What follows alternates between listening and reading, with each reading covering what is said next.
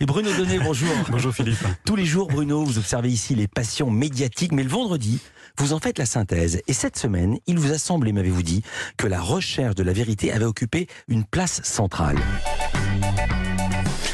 Oui, et c'est peut-être la toute première déclaration dimanche du nouvel ancien président de la République, le fraîchement réélu Emmanuel Macron, qui a donné la tonalité à cette étrange semaine d'actualité. C'est en frappant au cœur que vient la vérité. Merci.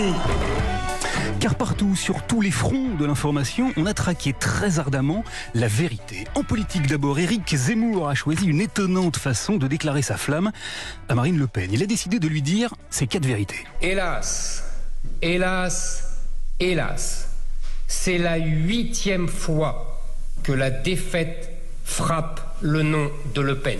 Alors ça n'a pas plu euh, du tout au maire RN de Perpignan, Louis Alliot, qui lui a répondu dès lundi matin tout aussi sincèrement. Je pense qu'il faut qu'il dégonfle sa tête, qui est énorme, et, et, euh, et qu'il arrête d'insulter les gens. Du coup, les négociations entre Zemmouriens et Marinistes en vue des législatives se sont un peu euh, tendues.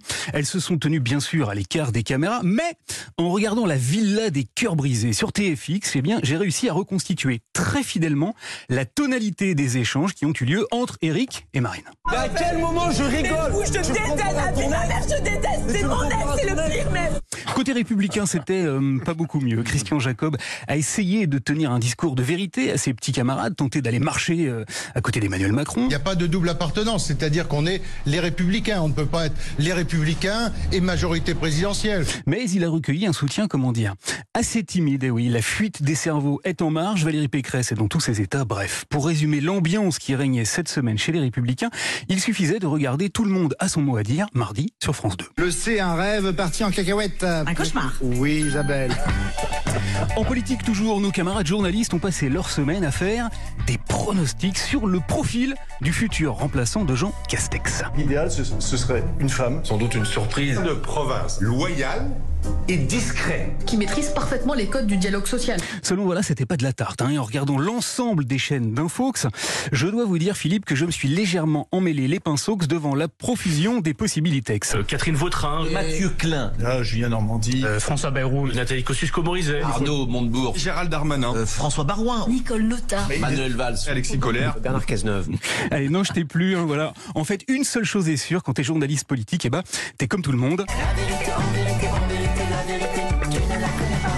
À l'étranger, Poutine continue d'avoir des relations très conflictuelles avec la vérité. Malgré le fait que l'opération militaire soit en cours, nous espérons toujours pouvoir parvenir à des accords par la voie diplomatique. Mardi, il a promis la diplomatie, mais mercredi, il a brandi pour la énième fois la menace nucléaire et tapissé l'ouest de l'Ukraine de bombes. C'est le 62e jour de guerre en Ukraine et regardez ces images. La ville de Novotochivske, située dans le Donbass, a été complètement rasée.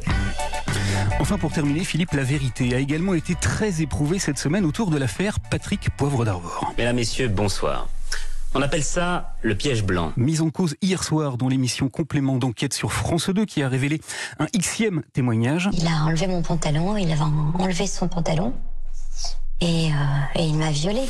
PPDA a choisi de porter plainte pour dénonciation calomnieuse contre 16 femmes, j'ai bien dit 16, 16 victimes présumées qui tous disent la même chose. Alors 16, ça fait beaucoup, hein, mais pour que vous vous rendiez un peu mieux compte, Philippe, j'ai trouvé dans Les Marseillais un petit extrait où une femme répète déjà 5 fois les mêmes mots. C'est la vérité, c'est la vérité, c'est la vérité, c'est la vérité, c'est la vérité.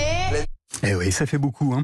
Alors j'ai bien compris hein, que la période était à l'illusionnisme et au retour en grâce de Gérard Majax, mais pas sûr que l'ambition de PPDA de se faire passer pour David Copperfield fonctionne une nouvelle fois, car cette semaine, devant la grosse ficelle du tour de passe-passe juridique... Nombreux ont été ceux qui ont davantage reconnu là les gros sabots de Garcimore. Merci beaucoup Bruno Donnet, je vous dis pas lundi, je vous dis bonnes vacances et lundi on a rendez-vous avec Jean-Luc Lemoine qui va venir faire ici un stage d'observation. Merci d'avoir été avec nous et vous revenez évidemment la semaine suivante.